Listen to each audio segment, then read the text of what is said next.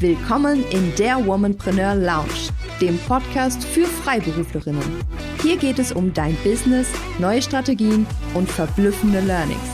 Deine Gastgeberin Doris Reimann kennt als Steuerberaterin und Mentorin die Herausforderungen von selbstständigen Akademikerinnen sehr genau. Let's Talk Leadership.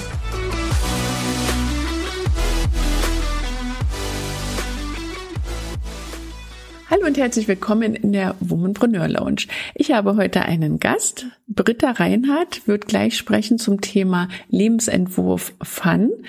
Sie wird es natürlich verraten, was sich dahinter verbirgt. Ähm, doch bevor ich Britta ins Interview hole, möchte ich dir einen kleinen ja, Schmankerl, will ich mal sagen, aus meiner Facebook-Gruppe, aus der Womanpreneur Lounge dort geben.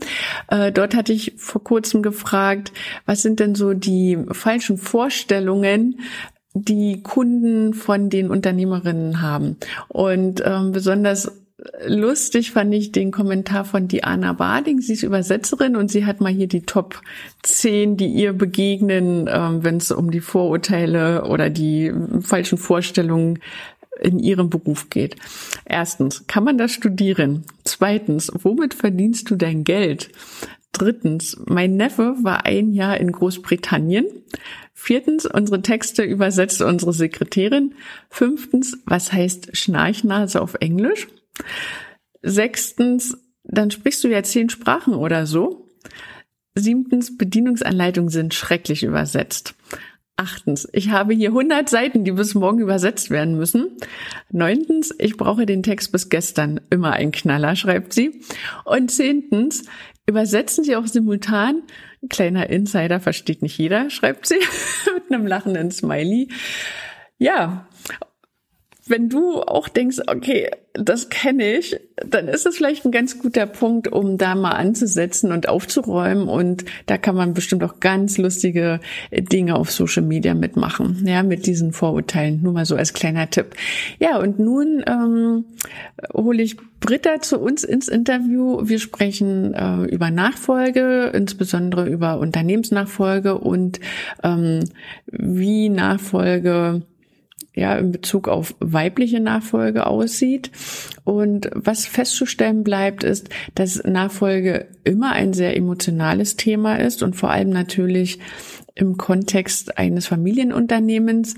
Ich will jetzt aber gar nicht so viel vorgreifen. Hallo und herzlich willkommen, liebe Britta. Wir haben ja ähm, heute als Thema ein ganz interessantes, nämlich Lebensentwurf Fun.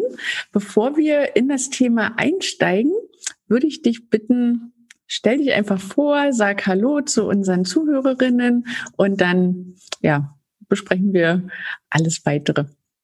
Ja, also liebe Doris, vielen Dank für die Einladung. Ich finde es ganz spannend. Mein Name ist Britta Reinhardt. Ich ähm, habe tatsächlich in meinem ersten beruflichen Leben auch einen Lebensentwurf Fun gestaltet, und zwar Familienunternehmensnachfolgerin.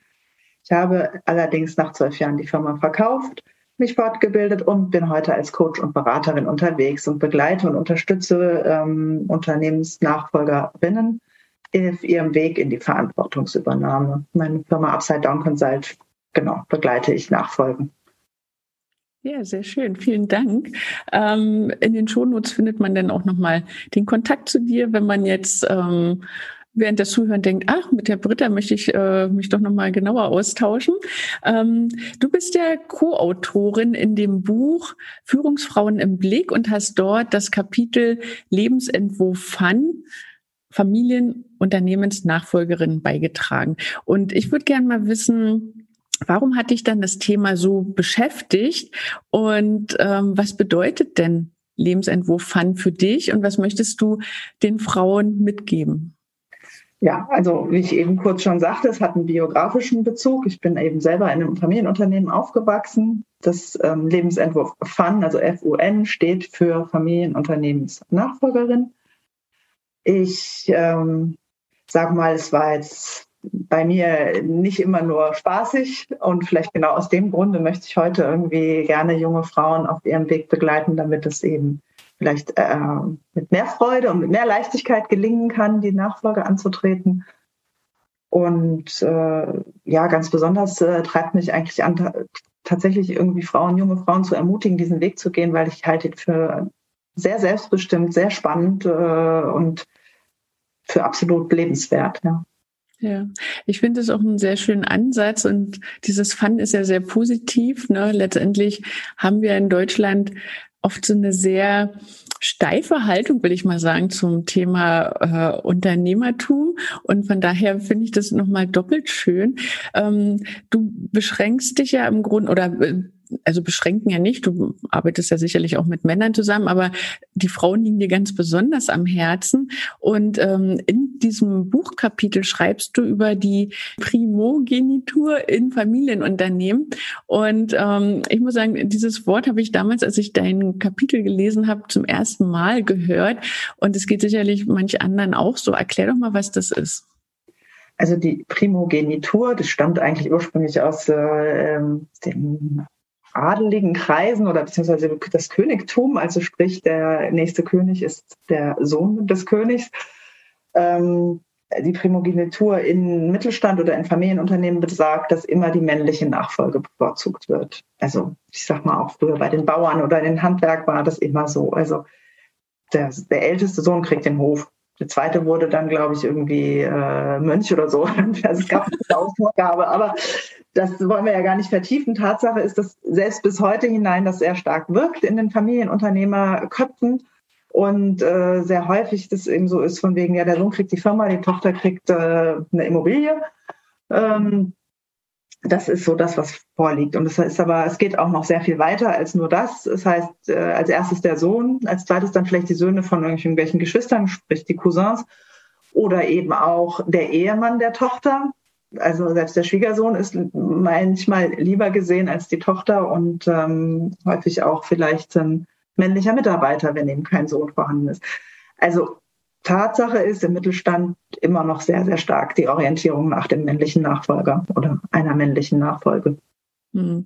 Das verwundert schon mal, weil wir ähm, in, in vielen anderen Bereichen eben diese Gleichstellung von Männern und Frauen schon erreicht haben. Ne? Und dass das heute wirklich noch so sein soll, das, das kannst du tatsächlich bestätigen. Ja, also es ist jetzt, weil ich finde, es ist jetzt nicht gerade weltoffen und tolerant und so weiter.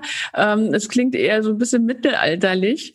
Ähm, ja, also es klingt sicherlich mittelalterlich, ob es jetzt wirklich, also es ist schwer, Zahlen zu finden zum Thema weibliche Nachfolge. Ähm, die Bundesgründerinnenagentur, die auch den Tag der weiblichen Nachfolge als nationalen Tag ähm, ausgerufen hat, die haben Zahlen, da sagen sie, ähm, dass 13 bis 23 Prozent äh, der äh, Betriebsübernahmen von Frauen gemacht werden. Ich sag mal, wenn man das vergleicht mit einer Berufstätigkeit in einem Angestellten-Dasein, dann ist das sehr wenig. Ähm, der Rest ist Erfahrungswerte, wo ich dachte, sind die jetzt repräsentativ? Das ist natürlich eine, keine statistische Anzahl, die so hoch ist, dass sie repräsentativ wäre. Aber meine Erfahrung zeigt, dass das so ist. Ähm, in meinem Buch habe ich ja Erfolgsgeschichten von weiblichen Nachfolgen beschrieben. Alle drei haben keinen männlichen, also keinen Bruder, keinen älteren Bruder. Also sie sind tatsächlich in die Nachfolge gekommen, weil es eben keine männliche Nachfolge gab. Das ist so meine Erfahrungswerte. Und ich möchte eben, das ist ja genau das, was ich mit dem Artikel und auch mit meiner, also meiner Mission ein bisschen sehe, sowohl die Unternehmer, meistens sind es männliche Unternehmer, die abgeben, ähm, dazu ermutigen, auch ihre Töchter mit in Betracht zu ziehen, weil es häufig sogar äh, reibungsloser läuft von Vater zu Tochter als von Vater zu Sohn. Genau, du schreibst da in deinem äh, Kapitel auch drüber, dass, ähm, wie nennst du sie, die Vatertöchter und dass, dass die ein ganz anderes Verhältnis zu ihren Vätern haben ähm, und, und dass das dann gut funktionieren kann, ne? Ja, also tatsächlich ist es so, häufig ähm, idealisieren die Töchter ihren Unternehmervater ein bisschen aber sie stehen nicht im Wettbewerb zu ihm. Und äh, diese Vater-Sohn-Problematik ist immer so, dass der Vater gerne den Sohn so genauso hätte, wie er selber ist. Mhm. Und das ist er meistens nicht. Gerade wenn es ein sehr erfolgreicher Alpha-Tier-Vater war, dann ist es häufig schwierig für den Sohn, seinen Platz zu finden. Und der ist dann auch häufig eher äh, auf einer anderen Ebene gelagert. Bei den Frauen ist es so, da ist oft sie dann ein bisschen die Prinzessin vom Papa gewesen und ähm, ja, da ist einfach eine höhere Wertschätzung zwischen Vater und Tochter und leichter auch zu leben. Mhm. Das ist ein ziemlich interessanter Punkt und du ähm, beleuchtest noch einen, einen, weiteren interessanten Punkt und zwar sprichst du von Generativität.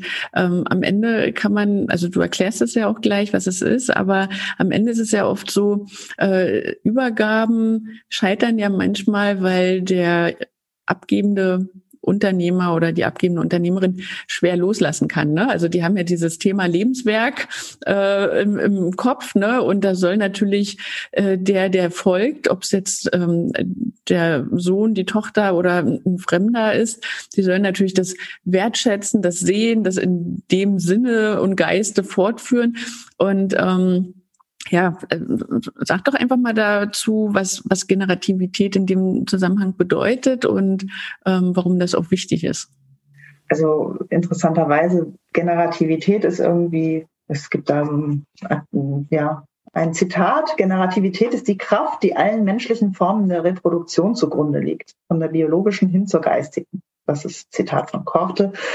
Aber Grundsätzlich sage ich, ist Generativität etwas, was so stark wirkt, dass es gar nicht mal vom Unternehmer irgendwie weitergegeben werden muss. Meistens ist das in, in den nachfolgenden Generationen drin und auch ähm, also das ist dieses Bedürfnis, an etwas teilzuhaben oder etwas weiterzuführen, was größer ist als, als wir selbst. Hm. Das in dem Sinne fortzuführen, ne? dass, dass quasi irgendwie der Geist wahrscheinlich noch weiterlebt, ne? so eine Art Familientradition auch zu begründen. Genau. Und gerade in größeren Familienunternehmen ist, ist das was, was sehr stark wirkt, dass man eben sozusagen sein eigenes Leben in den Dienste des Familienunternehmens stellt. Ähm, auch das hört sich so preußisch an, aber es ist auch was, was Freude machen kann. Also zu sagen, ich führe hier was fort, was meine, meine Vorfahren angefangen haben. Und ähm, genau, also das ist durchaus äh, ein, ein Motivationsfaktor für viele nachfolgende Generationen und zwar sogar von ganz alleine. Ich meine, wenn es zu stark eingefordert wird, ist es sicherlich so, dass, äh, dass die jüngere Generation dann auch in, einen, in eine Art Widerstand geht. Wie immer, wenn Dinge zu stark eingefordert werden, dass man halt sagt, okay, hier muss ich mich abgrenzen, ich brauche ein bisschen Distanz. Aber gerade äh, in Familienunternehmen, wo zum Beispiel eine Entscheidung anders gefallen ist, ähm, das heißt, ne, also ich habe ja auch mit Frauen gearbeitet, deren, die die Nachfolge eben nicht antreten durften, äh, weil der Bruder oder so es gemacht hat oder der Vater entschieden hat, ähm, das ist so viel Arbeit, das will ich meiner Tochter nicht zumuten, deswegen verkaufe ich das Unternehmen lieber, dass dass da die eben Nichterfüllung der Generativität für die ein großes Problem dargestellt hat. Mhm. dass sie nicht das fortführen durften, nicht konnten, nicht wie auch immer. Genau. Ja.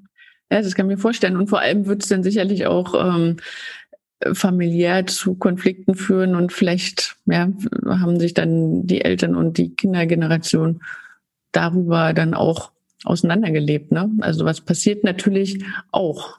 Ja, leider. Also das ist ja eben das, äh, was ich also was ich mit meiner Beratung eben auch versuche zu verhindern, mhm. dass sich Eltern und Kinder entzweien über das Unternehmen. Weil leider auch das passiert sehr häufig. Das Unternehmen wird häufig wahrgenommen als das Kind, was am meisten Aufmerksamkeit bekommen hat, was am meisten Liebe und Zuneigung und vor allem am meisten Zeit bekommen hat. Und äh, manches Unternehmerkind hat sich natürlich auch frustriert abgewendet und gesagt, okay, also wenn das Unternehmen wichtiger ist als ich, als äh, euer eigen Fleisch und Blut, dann gehe ich lieber woanders hin. Aber das sind natürlich die Negativbeispiele. Also mhm. in, in, einem, in, in einer positiven Nachfolgekultur ist es so, dass das Unternehmen und Familie irgendwie ähnlich wertig gehandelt werden und man Freude daran gestaltet. Und das ist durchaus möglich.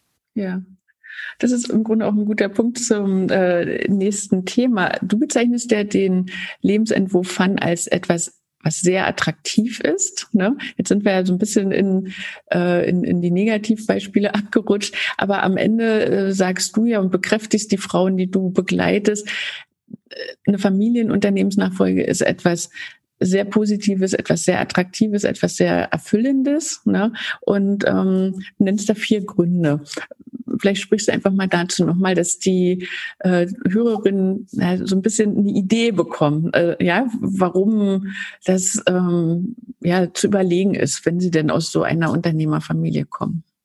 Also den einen Punkt hatten wir gerade schon, das war dieses Thema mit der Generativität. Also Generativität stiftet Sinn Interessanterweise ist das sogar dann der Fall, wenn man nicht nur familienintern nachfolgt, sondern auch, wenn man ein Unternehmen, was jemand gegründet hat und für denjenigen weiterführen kann. Ja. Also wenn man einfach in einer Kontinuität von einem sinnstiftenden Etwas ist. Also das ist tatsächlich das, wo ich sehe, dass das gibt Menschen Sinn und das macht auch Freude. Ja. Das ist der erste Punkt. Also das Generativität ist sinnstiftend. Und der zweite ist, der Führungsstil Unternehmenskultur kann selbst gestaltet werden. Wenn ich die Unternehmerin bin, dann bin ich diejenige, die darüber entscheidet, was für ein, eine Unternehmenskultur wünsche ich mir. Also wenn ich es bewusst gestalte. Ja, also das Thema bewusst gestalten, das äh, finde ich nochmal ein guter Punkt, denn ähm, manchmal habe ich so den Eindruck, gerade diese Dinge wie Werte, Unternehmenskultur, Arbeitsatmosphäre schaffen. Das sind ja so Sachen, die werden häufig sehr stiefmütterlich behandelt. Ähm, das zeigt jetzt nochmal die Wichtigkeit. Ne? Also, dass eine gute Unternehmenskultur natürlich auch ähm, dazu führt, dass ein Unternehmen ja besser aufgestellt ist, vor allem natürlich auch attraktiver ist für Mitarbeiter. Ne? Äh, das ist ein sehr, sehr wichtiger Punkt. Aktuell haben wir ja das Thema, dass oft Mitarbeiter schwer zu finden sind. Ja. Ich sag mal, äh, aber der andere Punkt ist ja auch, also als Unternehmer übernehme ich deutlich mehr Verantwortung. Mhm. Ich arbeite in der Regel auch ein bisschen mehr als, äh, als, als Angestellter.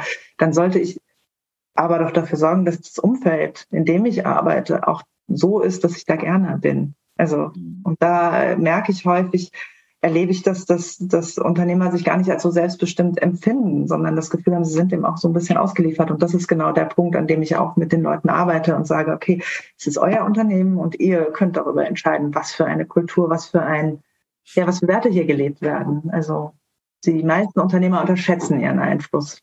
Ja, das ist sehr interessant und das ist das, was ich halt auch immer wieder feststelle, ne? Und wo ich immer sage, okay, ähm, ist dein Business und das sind deine Regeln, die du aufstellst. Viele vergessen das und das kann ich mir vorstellen, gerade wenn man in so Fußstapfen tritt, ne, von den Eltern als Beispiel, ähm, wo man es ja auch schon vorgelebt bekommen hat, ist natürlich schwierig zu sagen, stopp mal, ich mache jetzt ähm, die Dinge etwas anders, ja. Und ähm, gerade auch das Thema Führungsstil, ja, wir sprachen ja gerade von von den Generationen, wo quasi der Vater derjenige ähm, ist, der bestimmt, ne, ähm, am besten nur die männlichen Nachfolger äh, kommen in Frage und so weiter die haben ja oftmals auch noch einen ganz anderen Führungsstil, als es heutzutage äh, die junge Generation hat. Ne? Also hier wird ja viel mehr kooperativ auch ähm, gearbeitet. Ne? Bei den anderen sind es ja manchmal so man hat ja auch schon manchmal so die Choleriker, ne? Also die, äh, wie, wie, wie kommen denn da überhaupt die Mitarbeiter mit klar, wenn denn so ein krasser Gegensatz auf einmal ähm,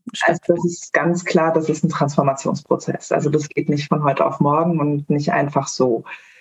Ähm, ich würde mal sagen, bei einem Patriarchat, was vielleicht so noch manchmal vorherrscht, ist es trotzdem so ein Unternehmer, der bewusst seine Nachfolge äh, plant und vielleicht auch noch an seine Tochter übergibt, der hat auch schon moderne Ideen im Kopf und gestaltet. Also ist dann eine Bereitschaft auch zu einem Transformationsprozess, ansonsten wäre das schon nicht möglich. Ja. Und, ähm, und dann gilt es halt als junge Generation, ne, die Zügel in die Hand zu nehmen und zu sagen, ich verändere jetzt. Also auch vielleicht gegen Widerstand, auch Widerstand aus der vorhergehenden Generation. Genau das sind ja so Punkte, an denen dann auch gemeinsam gearbeitet wird. Dass man eben mit viel Respekt füreinander und für die Unterschiedlichkeit auch ähm, daran arbeitet zu gestalten. Und das wäre eben dann schon der dritte Punkt. Also viele äh, von den Frauen, also der dritte Punkt, warum Lebensentwurf Fun gerade für Frauen spannend ist, ist, dass es eben auch möglich ist, die Führungsaufgaben zu teilen. Also man muss nicht alle Verantwortung alleine tragen und es muss kein einsamer Job sein, das äh, Unternehmen zu leiten. Und da sind Frauen eben deutlich eher bereit äh, zu sagen, ich teile die Führung, ich teile die Macht und ich teile aber damit auch die Schwere oder die Last der Verantwortung. Also ein bisschen das eben gemeinsam zu machen. Also da, es geht auf eine Studie zurück von, von Bettina Daser. Das habe ich auch in meinem, in meinem Artikel, da ist die Quelle zu finden. Aber fand ich ganz spannend und es auch so ein bisschen deckt sich mit meinen Erfahrungen. Und der letzte Punkt ist einer, der sehr deutsch ist. Das ist das Thema Vereinbarkeit Familie und Beruf. Also ich sage mal, ähm, wir sind im europäischen Vergleich immer noch das Land, wo äh, die meisten Mütter eben doch nur in Teilzeit arbeiten oder wenig arbeiten. Die Betreuungssituation hat sich deutlich verbessert die letzten Jahre, aber also es war als meine Kinder jung waren, meine älteste Tochter ist jetzt 20, durchaus noch ähm, schwierig. Mhm. Wir haben auch nichts äh, Positives mitgenommen aus der Wende. Also aus, ich denke mal, im Osten war es auch deutlich anders organisiert.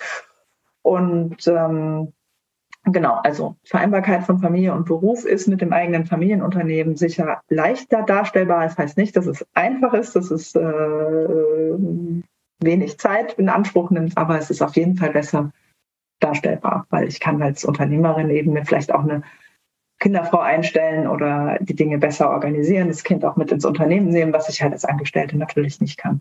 Hm, ja, das stimmt. In der selbstbestimmten Gestaltung meines beruflichen Lebens ähm, ist das eben auch möglich, meine Kinder mit zu integrieren. Meistens sind, wenn man ein Kind eines Unternehmerhaushaltes ist, dann ähm, weiß man, was das heißt. Also ich bin auch nur halb im Büro aufgewachsen und habe meine Hausaufgaben gemacht und ja. es ist auch nichts Schlimmes irgendwie. Da kann man, hat man ja fürs Leben, genau. Genau, das ist richtig.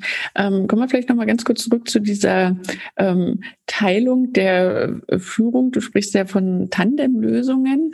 Ähm, wie sieht denn sowas aus? Also ähm, holt sich die Unternehmerin, die das Familienunternehmen übernimmt, dann sagen wir mal, ein Geschäftsführer oder eine Geschäftsführerin an ihrer Seite oder kommt dann ein zweiter Familienangehöriger dazu oder wie sieht so eine Art Teilung aus? Oder ist es einfach ein, eine lose oder äh, so eine Art ähm, Management-Team, dass das da geteilt wird?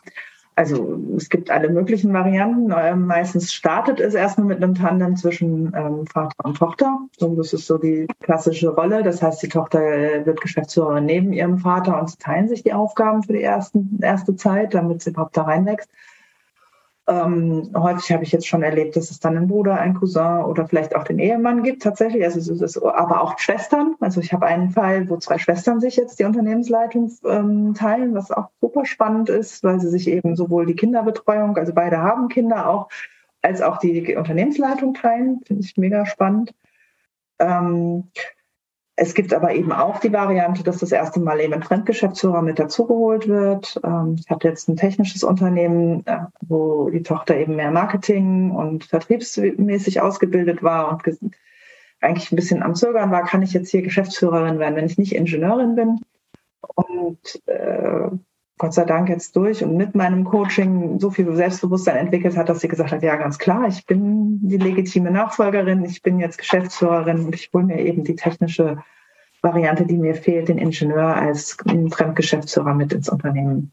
Und das kann ganz wunderbar funktionieren und gehört eben ganz klar auch zu dem Thema eben, ich gestalte. Ich, ja. Genau. Selbstbestimmt ich sag mal, was hier ganz gut äh, rausgekommen ist durch deine Beispiele, die du jetzt auch gerade zum Schluss genannt hast, ist ja, dass ähm, das alles erlernbar ist. Ne? Also ähm, tatsächlich, ja, muss die Frau, die sagt, okay, ich will mich äh, so einer Nachfolge stellen. Und das ist jetzt im Grunde egal, ob es eine Familiennachfolge ist oder ob ich ein externes Unternehmen kaufe. Ähm, ich kann daran wachsen, ich kann meine Persönlichkeit entwickeln, meine ähm, auch Soft Skills weiterentwickeln. Also dass man es vielleicht auch in diese positive Richtung äh, sieht. Ne? Das ist alles erlernbar. Man muss halt erstmal mit dieser Situation sich auseinandersetzen. Und wenn man dann jemanden an der Seite hat, der einem da ein bisschen hilft und der einen auch ermutigt und den Rücken stärkt, dann ist das alles zu schaffen. Ja, also ich sag mal, äh, Unternehmensführung ist sicherlich erlernbar. Äh, ich würde jetzt ganz kurz da so einen kleinen Aber reinsetzen. Also ich sag mal, aus der Marketing- und Ver Vertriebsfrau wird keine Ingenieurin. Die wird über die Themen reden können. Sie kann äh, sich sicherlich Wissen aneignen, aber deswegen wird sie noch nicht selber äh, Produkte entwickeln können, technischerweise etc. Aber sie kann eben dieses diese Qualifikation zukaufen und das äh, ist, glaube ich, das Entscheidende. Also erlernbar ist sicherlich eine Unternehmensführung, ganz klar. Mhm. Und eben das, das ist Persönlichkeitsentwicklung, eben auch zu sagen, ich gehe in die Verantwortung, ich übernehme die Verantwortung für mich, für Mitarbeiter, für das Unternehmen und ich habe da Spaß dran. Mhm. Weil das ist, eigentlich die, das ist eigentlich die Hauptmessage, die ich auch mitgeben will. Also es macht einfach Spaß, ja. Genau. Und ich finde immer, in dem Moment, wenn man merkt, dass es eben keinen Spaß mehr macht, ja, dass es eben nicht mehr, ja, sagen wir mal, sich so entwickelt, wie ich mir das äh, wünsche oder vorstelle, dann es ist ja vielleicht meist schon eine Idee zu spät, aber noch nicht zu spät, um zu gucken, was kann ich denn ändern. Also viele halten es erstmal zu lange aus, will ich damit sagen. Äh, so eine Gedanken, finde ich, sind immer ein sehr guter Punkt, um zu sagen, okay, jetzt gucke ich hier mal genauer hin, was gefällt mir hier nicht, was läuft hier so ein bisschen in, äh, in eine andere Bahn, als ich mir das vorgestellt habe. Und das sind ja dann die besten Möglichkeiten, um Veränderungen auch anzustoßen. Ja, also ganz sicher. Das ist ja tatsächlich, also wenn ich nicht an die Veränderbarkeit von Verhalten von Personen glauben würde, wäre ich im falschen Job. Also als Coach bin ich ja der Begleiter der Veränderung. Habe in meinem Leben auch schon selbst sehr viel verändert und ähm, weiß ob der Herausforderungen äh, und gleichzeitig aber auch der Freude an, an, an immer wieder Neuem. Und ähm, ja, so ein Unternehmen, ich sag mal selbst, ohne dass man jetzt sich also die eine Variante ist ja, dass man sich auf der trennt von einem Unternehmen, die gibt es natürlich auch, aber selbst wenn ich einfach im Unternehmen bleibe, ein, das, der Lebenszyklus eines Unternehmens oder die Markt, Märkte und, und unser Umfeld zwingen uns ununterbrochen zu Veränderungen. Ich meine, alleine, was wir die letzten anderthalb Jahre jetzt erlebt haben mit dieser Pandemie, mhm. zeigt Veränderungsfähigkeit, Veränderungswille und Veränderungsbereitschaft sind die Themen, die eigentlich am wesentlichsten äh, äh, sind, um in dieser Welt bestehen zu können. Ja. Genau. Ja. Vielen Dank, Britta. Ich glaube, das war ein ganz guter Rundum-Einblick in dieses Thema. Also es hat nochmal, finde ich, gezeigt, wie emotional im Grunde Unternehmensführung und ganz besonders Familienunternehmen sein können. Ähm, dass das aber natürlich auch sehr positiv ist, ne? weil einfach ähm, natürlich auch der Zusammenhalt ein ganz anderer ist, ne? als wenn ich einfach nur mit Fremden arbeite. Ne? Dann da rauft man sich schon eher zusammen. Es hat alles immer seine äh, Vor- und Nachteile und seine Für und Wider. Ne? Also Konflikte und so weiter hat man, egal ob es in der Familie ist oder mit externen. Aber es zeigt schon, finde ich, sehr schön, äh, dass es ja ein schöner Karriereweg auch ist, ne? zu sagen, okay, selbst wenn ich mir vielleicht bis jetzt noch nicht vorstellen konnte, in Familien, also das Familienunternehmen zu übernehmen, vielleicht hat das jetzt noch mal ein bisschen dazu beigetragen, da noch mal ein bisschen anders drüber nachzudenken. Oder auch, wenn man jetzt selber, sagen wir mal, die Mutter ist, wo die Kinder dann jetzt irgendwann beruflich sich äh, entscheiden und orientieren, dass man denen auch ein bisschen Zeit gibt ne? und sagt, okay, ich kann jetzt vielleicht nicht gleich erwarten, dass die zu mir ins Unternehmen kommen, aber vielleicht kriegen die dann irgendwann später noch ähm, Freude dran. Ne? Also wenn es äh, um Tipps für die abgebende Generation, egal ob männlich oder weiblich ist, dann würde ich sagen, gebt euren Kindern die Möglichkeit, äh, sich unter Beweis zu stellen, auch mal auf die Nase zu fallen, aber gebt ihnen die Möglichkeit, Verantwortung zu übernehmen. Das ist das Entscheidende. Und nicht alles äh, bestimmen zu wollen und äh, noch entscheiden zu wollen. Das ist eigentlich, glaube ich, das Wichtigste daran. ja. Genau. Gut, in diesem Sinne herzlichen Dank, dass du ähm, deinen Lebensentwurf Fun äh, vorgestellt hast. Ich finde, das ist echt eine ganz interessante Sache, aus der man wirklich sehr viel auch lernen und mitnehmen kann. Von daher herzlichen Dank fürs Interview. Mhm, ja, ich danke dir, liebe Doris. Ich zeige noch mal einmal das Buch. Tatsächlich würde ich sagen, also ich würde jungen Frauen die Lektüre sehr empfehlen. Es ist ja nicht nur, ähm, also ich schreibe über Nachfolge, aber die anderen sprechen auch über andere Lebenswege von Frauen und ich glaube, es ist ja ein Buch, was jungen Frauen Mut macht, äh, ja, in der Berufstätigkeit mehr zu wollen. Das, und das halte ich für eine gute, gute Sache. Ja, vielen Dank. Das werden wir auch in den Shownotes dann nochmal verlinken, das Buch. Ach, klar, vielen Dank.